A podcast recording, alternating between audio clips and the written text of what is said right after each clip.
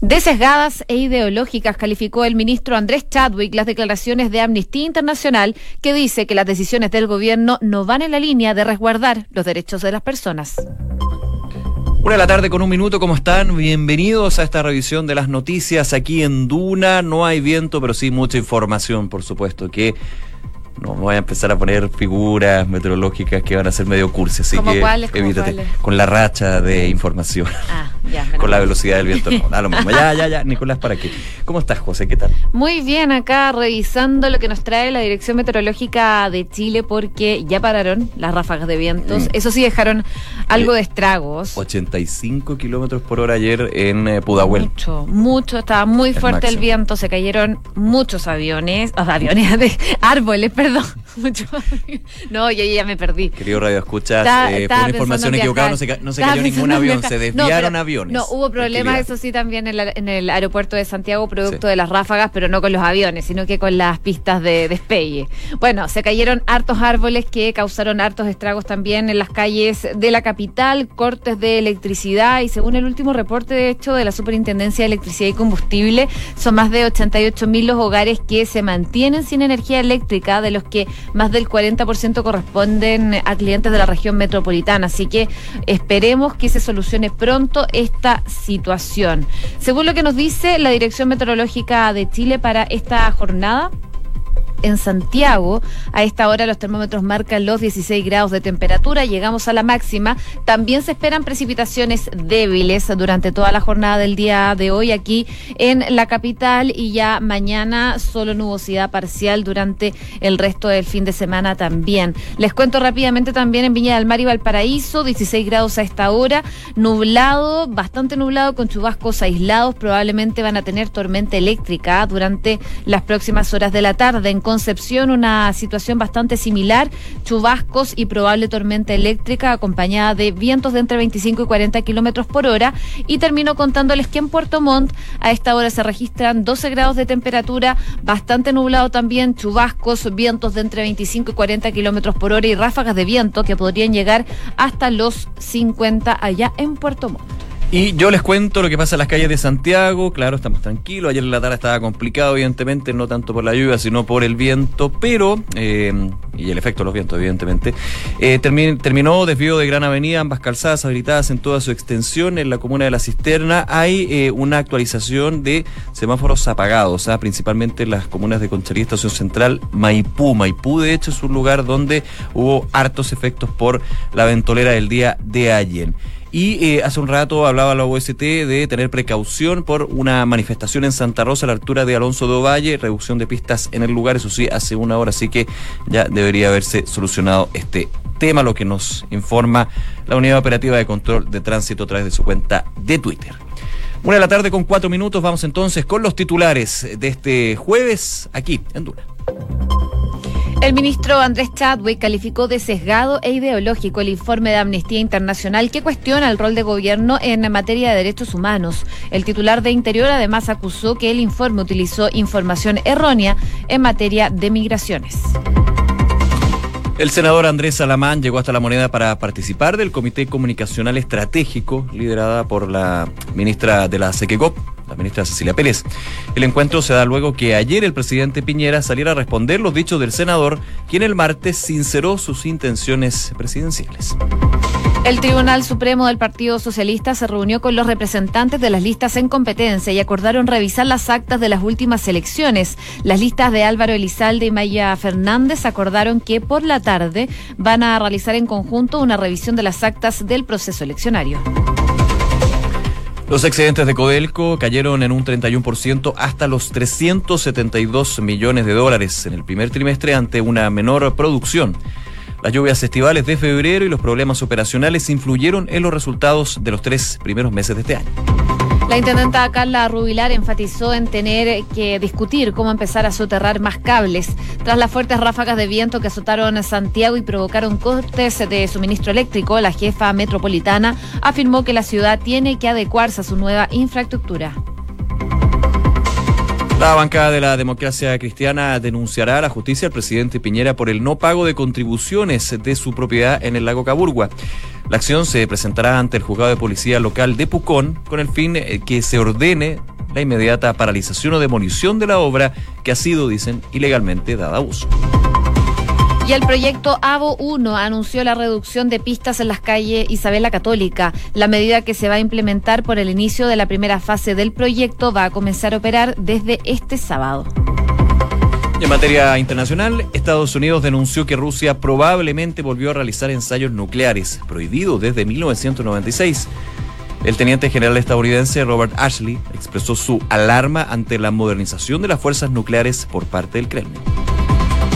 Julian Assange no se presentó a la segunda audiencia de extradición en su contra por problemas de salud y se aplazó para junio su comparecencia. Assange tuvo que ser trasladado al hospital del centro penitenciario ya que su salud ha continuado deteriorándose y ha perdido peso de manera dramática, dice su defensa.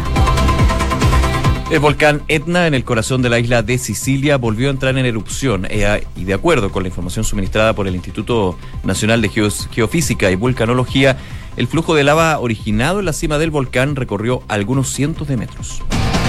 En el deporte, algunos referentes de La Roja le pidieron al técnico de la selección chilena, Reinaldo Rueda, no citar al arquero Claudio Bravo para la Copa América. Esto luego de que el técnico hiciera un infructuoso intento para que el arquero fuera parte del equipo. En relación a esto último, esta mañana amaneció rayado el complejo Fernando Riera con frases en contra de Reinaldo Rueda. Las frases escritas decían en colombiano mata ídolo, que podrían aludir a la ausencia de Claudio Bravo y Marcelo Díaz. Otra frase decía fuera rueda. La NFP reaccionó rápidamente a la agresión en contra del técnico de La Roja y rápidamente comenzaron a borrar los mensajes. Una con siete minutos, partimos revisando las principales noticias. Hay una información que viene dando vueltas desde la mañana que publica hoy día la tercera y que tiene que ver con Amnistía Internacional. ¿Por qué? Porque hoy día su directora, Ana Piquer, va a dar a conocer un informe de 14 páginas en el que este organismo realiza un estado de cuenta respecto de lo que ellos califican como la deuda del gobierno del presidente Sebastián Piñera en cuanto a eh, temas relacionados con derechos humanos.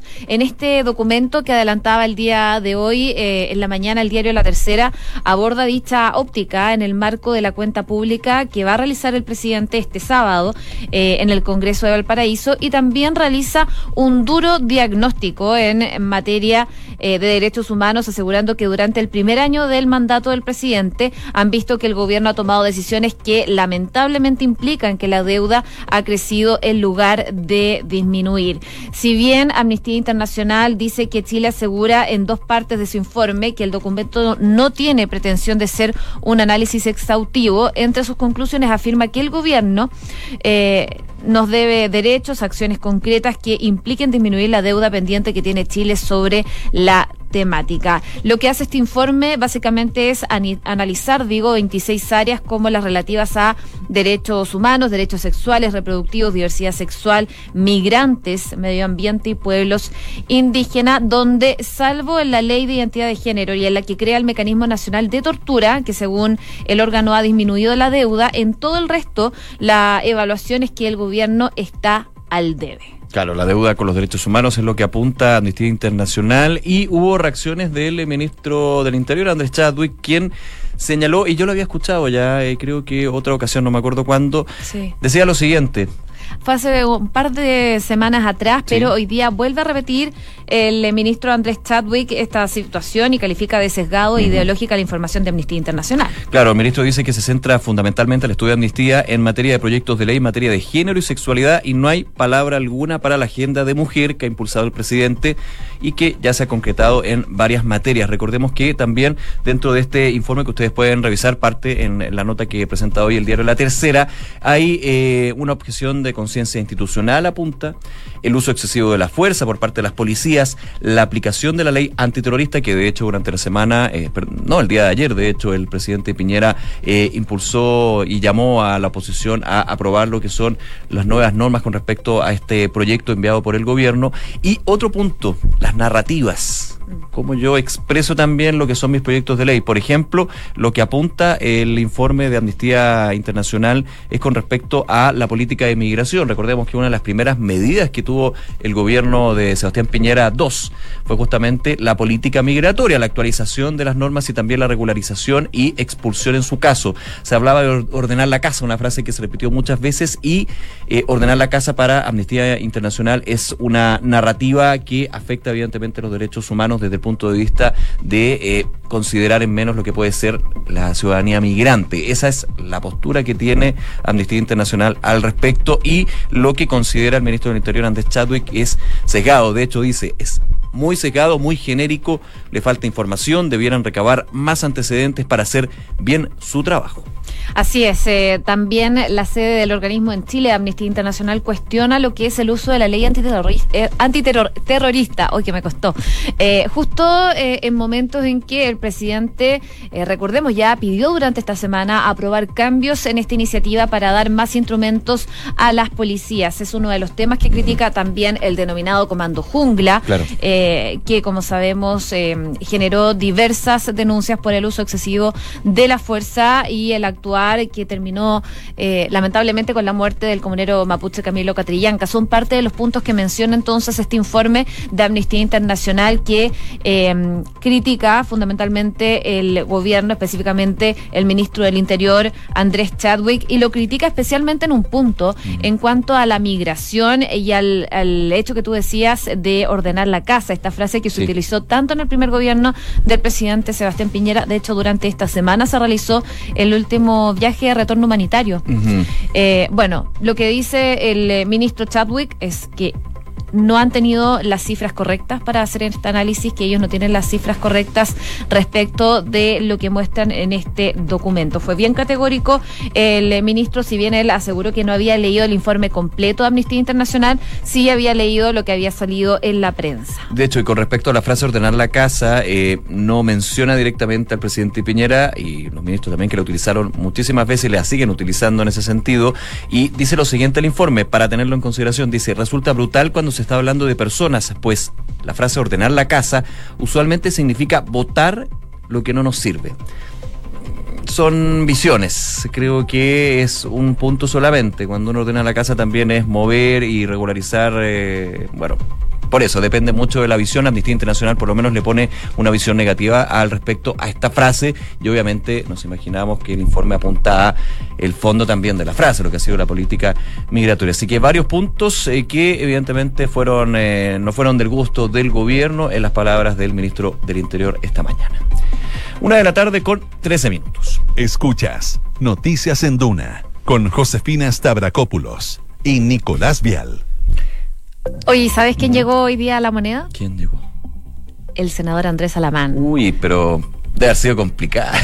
Complicado, recordemos, hagamos una. Porque o, le tiraron la oreja o. Claro. Ayer el presidente Piñera, de hecho, fue bien, bien enfático. Hablaba de aquellos que siempre han querido ser presidentes. Mira, recapitulemos para que la gente entienda.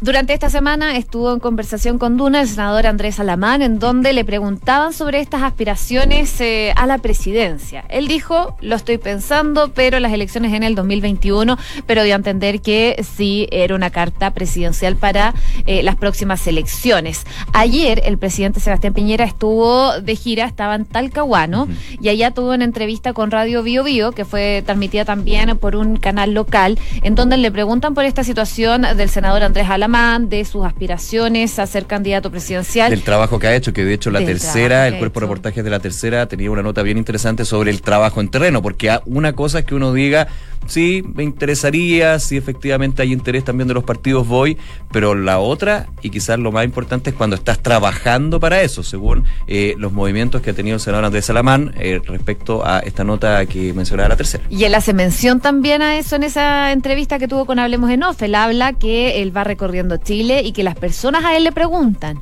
si va a ser candidato. Y él dice que, bueno, eso está por verse en 2021, pero eh, podría ser una opción. Perdón, presidente, que sea si la gente lo pide. Si la gente lo pide, claro. Yo estoy disponible. El presidente eh, respondió, dijo básicamente que él siempre ha tenido aspiraciones presidenciales. Fue lo que dejó entrever el mandatario el día de ayer en esta entrevista que tuvo con Radio Bio Bio. Eh, y dice que, bueno, las opciones están abiertas, pero el gobierno todavía no se acaba y también respondiéndole a Alejandro Guillé, que fue bastante duro también, que, que dijo que si hay tantas candidaturas al interior del oficialismo es porque el gobierno se da por clausurado. Claro, están listos. También, también el presidente Piñera fue reaccionó ante lo que dijo el senador y ex candidato presidencial Alejandro Guille. Pero contemos un poquito por qué la reunión, por qué llega la mando hoy día. Era eh, para participar del Comité Comunicacional Estratégico. O sea, imagínate, más, más al callo liderado por la ministra Cecilia Pérez, una instancia que eh, se reúne cada cierto tiempo, está integrado por el presidente de Bópoli, por otras personas, el senador de la ODI, Víctor Pérez, entre otros. Pero obviamente se abordó la puesta en escena de la cuenta pública del próximo primero de junio y se conversó sobre la carrera presidencial que se ha desatado en el oficialismo, porque aparece el senador Alamán, empiezan a salir otros nombres que han estado ahí en el ambiente, como por ejemplo el alcalde de Las Condes Joaquín Lavín, el senador Manuel José Sandón, que ha sido bien cauto, hay que decirlo con respecto a eso. De hecho, criticó a la mano en su minuto cuando se estaba dando esta eh, pre, pre, pre carrera presidencial. Claro, y en RN son tres, es eh, Chaguán. Francisco Chaguán, senador Chaguán, el más votado en las últimas eh, municipales. Claro, Sandón y Alamán, son tres municipales parlamentarias, perdón. Son tres RN que están en competencia. Y ojo que es el partido del presidente Sebastián Piñera, Renovación Nacional. Claro, que siempre, eh, desde el primer gobierno, siempre se ha dicho que eh, Sebastián Piñera, bueno, él tuvo que dejar la militancia por razones obvias, porque cuando eres presidente tienes que dejar la militancia. Eh, pero siempre se ha dicho que él nace en Renovación Nacional, pero ha sido más cercano a la UDI. Eso es lo que se criticó en su minuto desde Renovación Nacional, quien fuera presidente de ese partido, Carlos Larraín, que tuvo, se enfrascó en varias peleas eh, que se supieron y otras que no se supieron, que trascendieron de alguna manera. Así que claro, desde Renovación Nacional empieza a sonar con fuerza lo que es la carrera presidencial y para el gobierno es algo complicado. Primero porque el estado de cuenta pública. Entonces empezar a hablar de carrera presidencial y cuando vas a la cuenta pública para mostrar lo que se han hecho los últimos dos años, en concreto podríamos decir, es complejo. Y segundo, porque se empieza a generar esa molestia de, de alguna manera, quitarle el protagonismo al gobierno.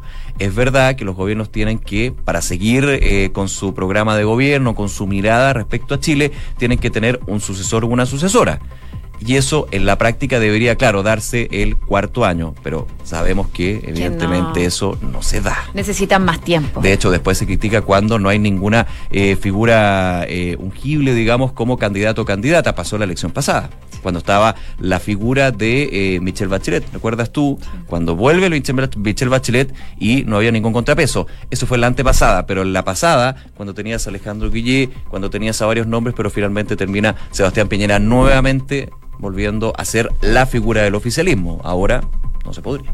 Bueno, lo que fue esta reunión en concreto fue para ver qué viene con la cuenta pública, alistar todos los detalles respecto de la cuenta pública que se va a realizar el sábado a las ocho y media. Y bueno, le preguntaban al senador Alamán sobre eh, estas declaraciones del presidente Sebastián Piñera. Eh, el senador aseguró que bajo ninguna circunstancia él se siente aludido por las palabras, toda vez que el propio presidente ha señalado que las aspiraciones son absolutamente legítimas. En mi caso tengo toda la trayectoria al servicio de eh, la centro derecha, lo que dice Alemán el día de hoy. Yo no tengo ningún reparo con las expresiones que ha señalado el presidente. Él ha marcado que es necesario que las campañas no se adelanten y nos concentramos ahora entonces en el gobierno. También descartó que en el Palacio le hayan dicho algo por sus dichos. Él dice que no ha existido ningún reparo.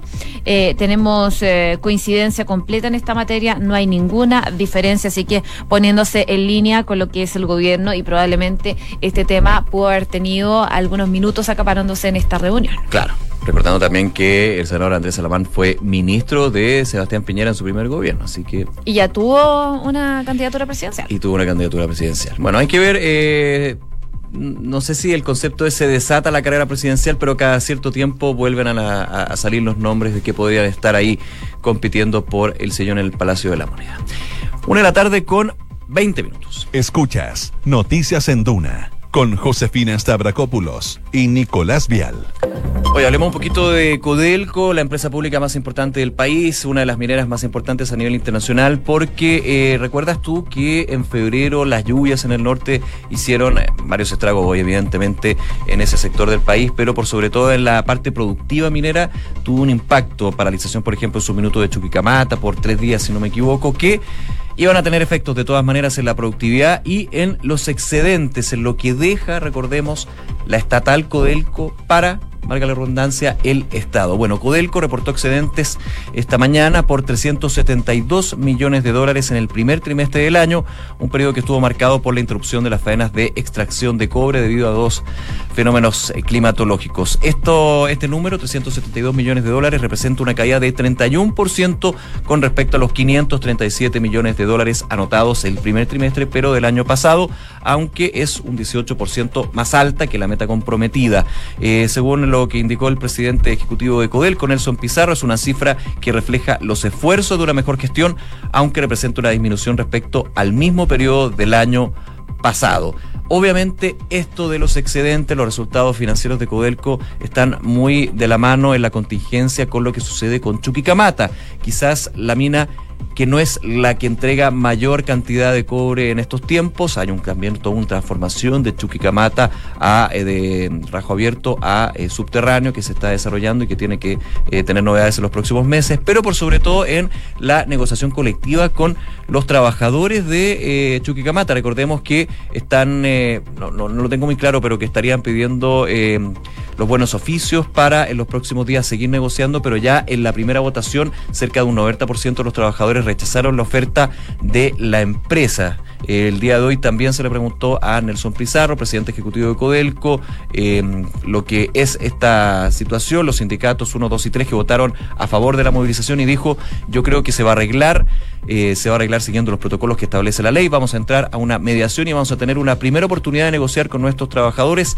Tranquilo, dijo Nelson Pizarro en su estilo, porque estamos recorriendo el camino que la ley nos dice. Así que eh, está tensa, pero todavía siguen las negociaciones con los tres sindicatos de Chuquicamata en esta negociación colectiva que, claro, si se paraliza Chuquicamata puede tener un impacto bien negativo en la producción de la principal empresa pública del país.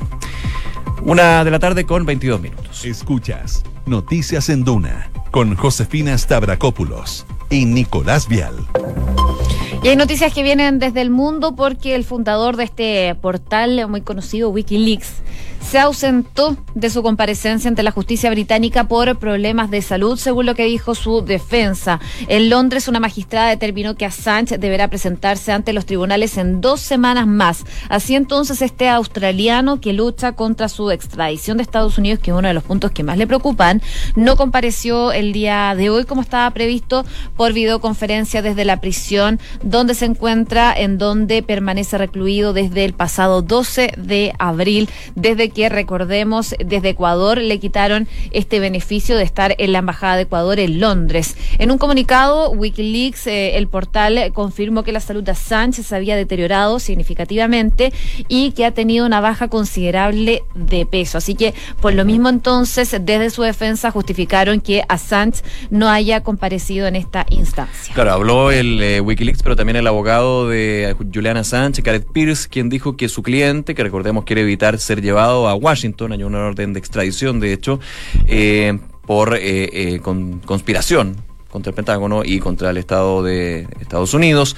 El abogado dijo que Assange no se encuentra muy bien y ha sido trasladado a la unidad hospitalaria de la cárcel donde está siendo atendido actualmente. El tema de la salud ya había salido hace una semana más o menos, evidentemente también con lo que fue la polémica con respecto a Juliana Sánchez en su estadía en la Embajada de Ecuador en Londres, que con el cambio de presidencia se da el quiebre, se ha hablado también de que era un muy mal huésped Julian Assange y que termina eh, siendo retirado de esta embajada por orden eh, del gobierno de Reino Unido. Eh, Assange, de hecho, es...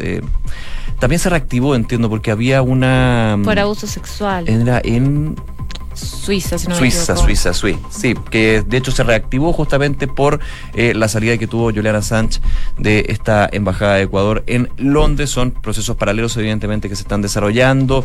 Eh, fue el pasado 11 de abril cuando Sánchez fue detenido por agentes británicos, poco después que el presidente de Ecuador, el actual presidente Lenin Monero zanjara el asilo diplomático que le había entregado el anterior presidente Rafael Correa, quien de hecho fue muy crítico, muy crítico y muy fuerte sus declaraciones contra el actual presidente de Ecuador por esta situación. Así que sigue la historia de Juliana Sánchez, pero en lo concreto no asistió a la segunda audiencia por problemas de salud. Hoy hay una noticia de último minuto que nos informan que los alumnos del Instituto Nacional y otros estudiantes se tomaron la Ceremi de Educación. Eh, es eh, lamentable la situación que está pasando en el Instituto Nacional con hechos de violencia que se han registrado el último tiempo y que han debido suspender las clases. Hoy día estuvo conversando en Duna el alcalde de Santiago, Felipe Alessandri, quien dice que la violencia en el Instituto Nacional. Eh, y cómo han combatido esto. Dice que la ley Aula Segura ha sido una herramienta bastante eficaz, eh, que llevan 10 alumnos que no siguen en el colegio y hay otros 8 en proceso. Así habla entonces de lo que ha ocurrido el último tiempo en el Instituto Nacional, todo esto en el marco de un nuevo escenario de manifestaciones. Una de la tarde con 26 minutos. Vamos a revisar las principales informaciones de este día jueves en los titulares. El ministro Andrés Chadwick calificó de sesgado ideológico el informe de Amnistía Internacional que cuestiona el rol del gobierno en materia de derechos humanos. El titular de Interior además acusó que el informe utilizó información errónea en materia de migración. El senador Andrés Salamán llegó hasta la moneda para participar del Comité Comunicacional Estratégico liderado por la ministra de la CEGECOP, Cecilia Pérez. El encuentro se da luego que ayer el presidente Sebastián Piñera saliera a responder los dichos del senador, quien el martes sinceró sus intenciones presidenciales. El Tribunal Supremo del Partido Socialista se reunió con los representantes de las listas en competencia y acordaron revisar las actas de las últimas elecciones. Las listas de Álvaro Elizalde y Maya Fernández acordaron que por la tarde van a realizar en conjunto una revisión de las actas del proceso eleccionario.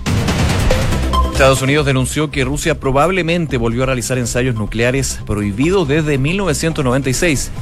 El teniente general estadounidense Robert Ashley expresó su alarma ante la modernización de las fuerzas nucleares por parte del Kremlin.